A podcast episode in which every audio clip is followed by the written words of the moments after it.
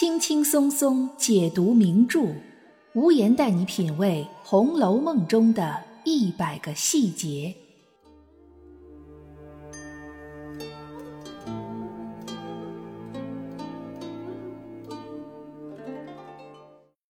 品读细节之美，发现别样红楼。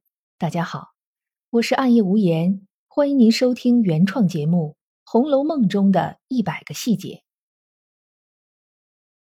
在《红楼梦》中，曹雪芹似乎将贾政设计成了一个典型的封建大家长，而贾宝玉则似乎是一位一直生活在贾政阴影之下，看到自己的父亲就噤若寒蝉的可怜孩子。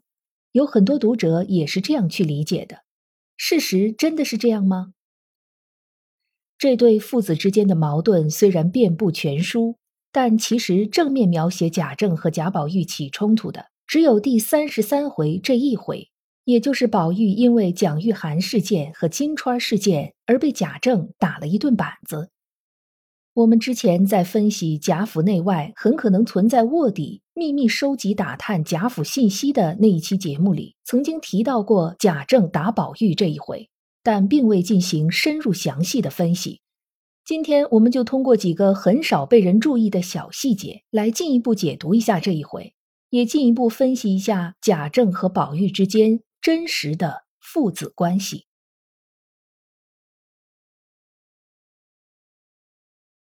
在这一次强烈的冲突发生之前，其实已经有了一个不好的预兆，低气压的氛围其实已经提前形成了。我们来捋一捋时间线。史湘云来访，在怡红院和袭人一起闲话家常。言谈中说到了之前黛玉和宝玉赌气，黛玉将史湘云给宝玉做的扇子套给搅了。湘云因为这件事对黛玉颇有微词，宝玉赶忙在一旁解释说自己和黛玉都不知道那个扇子套是湘云做的，后来知道了，后悔的要死。正在这时，仆人来告诉说贾雨村来了，贾政让宝玉出去见贾雨村，这让宝玉非常烦心。因为他是最不喜欢和这种官场上的人进行人情应酬的，这很像我们现代有些人极反感职场酒桌上觥筹交错、场面话乱飞的那种场合。偏偏贾雨村每次来访都要求会见宝玉，而贾政因为对贾雨村非常欣赏，自然每次都要满足贾雨村的要求。宝玉满脸不情愿的准备去见贾雨村。湘云却在此时不合时宜的规劝宝玉专心于仕途经济，这是贾宝玉生平最不愿意听见的话。他立刻请湘云出去，又说黛玉就从来不说这样的混账话。带着这样不怎么美丽的心情，宝玉在去见贾雨村的路上碰到了黛玉，而接下来就发生了《红楼梦》中最令人心惊肉跳的一段情节。宝玉第一次向黛玉表白，还没说到关键的地方，黛玉却说她已经明白了，然后转身就走了。剩下贾宝玉一个人，仿佛被摄去了魂魄一样，把最后赶来送扇子的袭人当成了林黛玉，将最大胆、最直接、最炽烈的表白，竟然说给了袭人听。从长远的后文来讲，这无疑就埋下了一系列事件的伏笔。而从眼前的情节来看，失魂落魄的宝玉以这样的状态去到了贾雨村面前，那必然是不能正常发挥的。果然，贾政对于宝玉在贾雨村面前的无精打采非常失望。这是一种我们现代人都很熟悉的家长的普遍心态。本来是像献宝一样将自己的宝贝儿子推荐给自己的同事，但儿子却表现得毫无亮点。作为父亲，肯定是会失望和生气的。从这一点上来说，其实贾政是很看重贾宝玉的，不然他也不会让宝玉在自己所欣赏的贾雨村面前一再露面。他只需解释说，犬子实在是顽劣异常，上不得大台面，还是不要见了。想必贾雨村也不会硬是要见，他应该是很懂得为客之道的，客随主便嘛。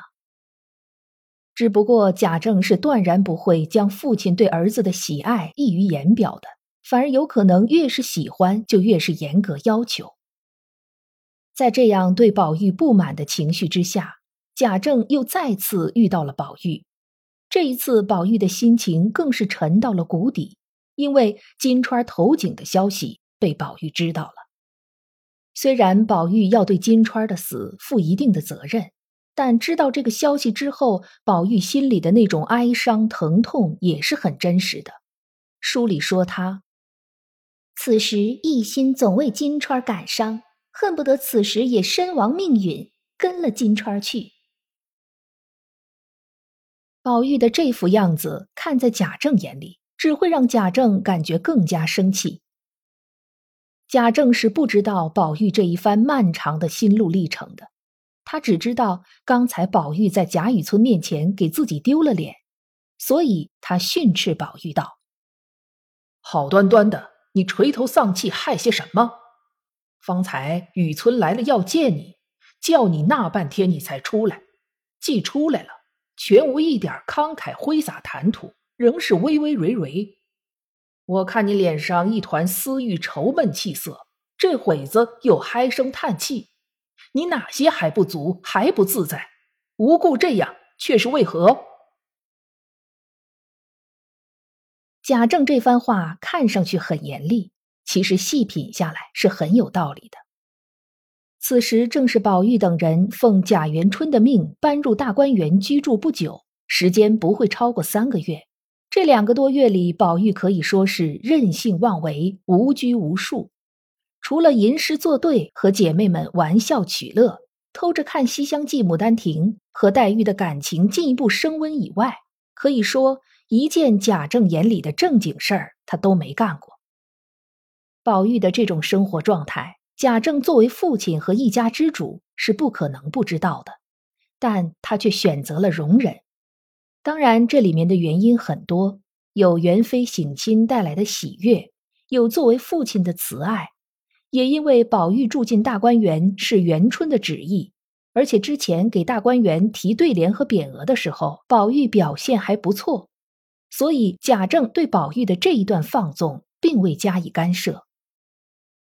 但也正因为如此，贾政就对宝玉的表现失常更加失望，所以才质问他：“你哪些还不足，还不自在？”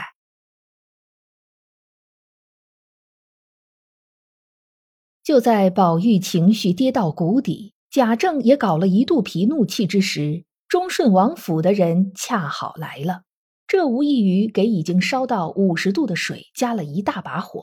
水温瞬间从五十度飙升到九十五度，但在这即将沸腾的热水里，我们也不要忽略一些重要的细节。忠顺王府的长府官向贾政说明了自己此次造访贾府的原因，并用相当不客气的语气让贾宝玉将蒋玉菡的下落说出来。又惊又怒的贾政赶忙叫来了宝玉，问他蒋玉菡的下落，但。宝玉是怎么应对的呢？我们来看原文。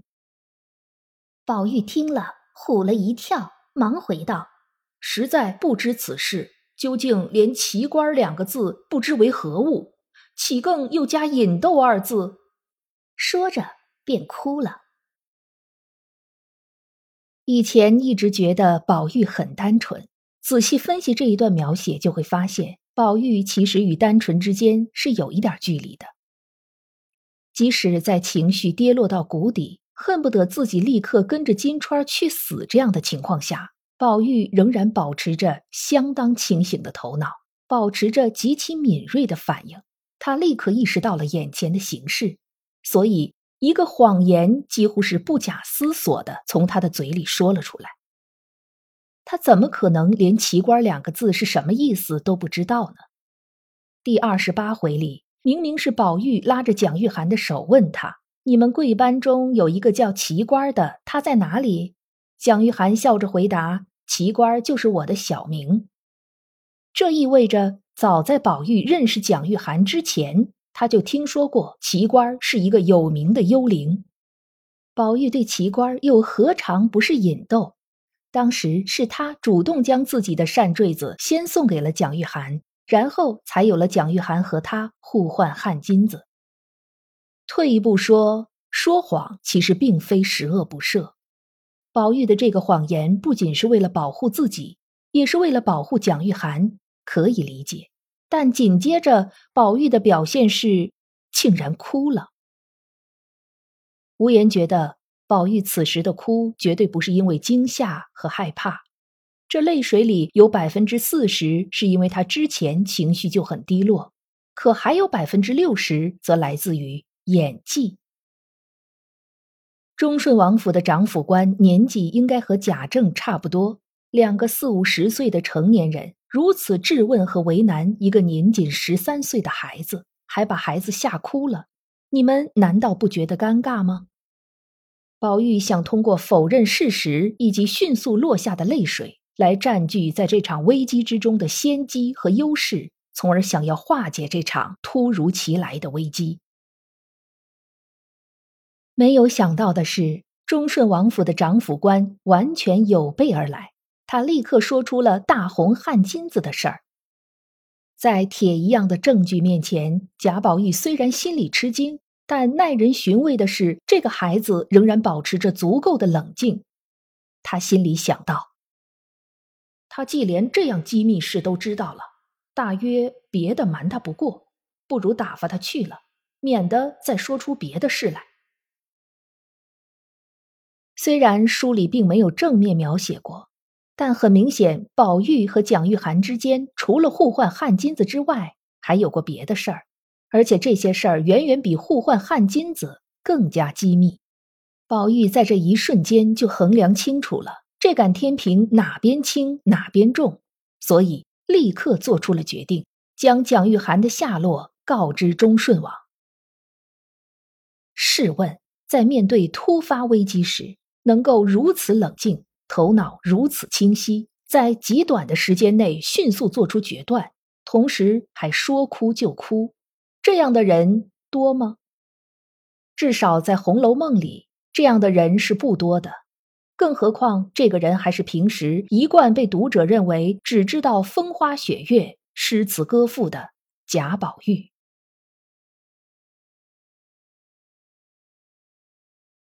再然后就是那一把将这九十五度的热水直接烧到沸点的火，也就是贾环在贾政面前说金钏投井而死是因为宝玉逼奸不遂。这把火让贾政的怒气值超过了理智，从而促使他决定痛打宝玉。可以说，贾政之所以将宝玉一顿毒打，绝对不是一时兴起。这场发生在第三十三回的打。在第二十八回就开始埋下伏笔，在第三十二回就开始酝酿氛围，随着一个个事件的铺陈展开，而逐渐将气压降到最低，那么这顿毒打就一定会到来，这几乎是顺理成章的事情。贾政虽然是一个极其严肃的父亲，但他并不像贾赦或者贾珍那样随意乱用父亲的权威，在经历了这一系列事件之后。别说贾政了，无言都觉得宝玉这一顿打挨的其实一点儿也不冤枉。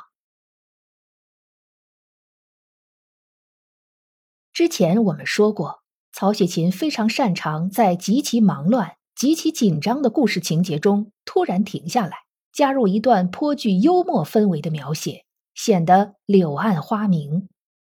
除了在宝玉和凤姐儿被眼阵。贾府忙成一团糟时，忽然写薛蟠的呆以外，在宝玉这一回挨打之前，也写了一段。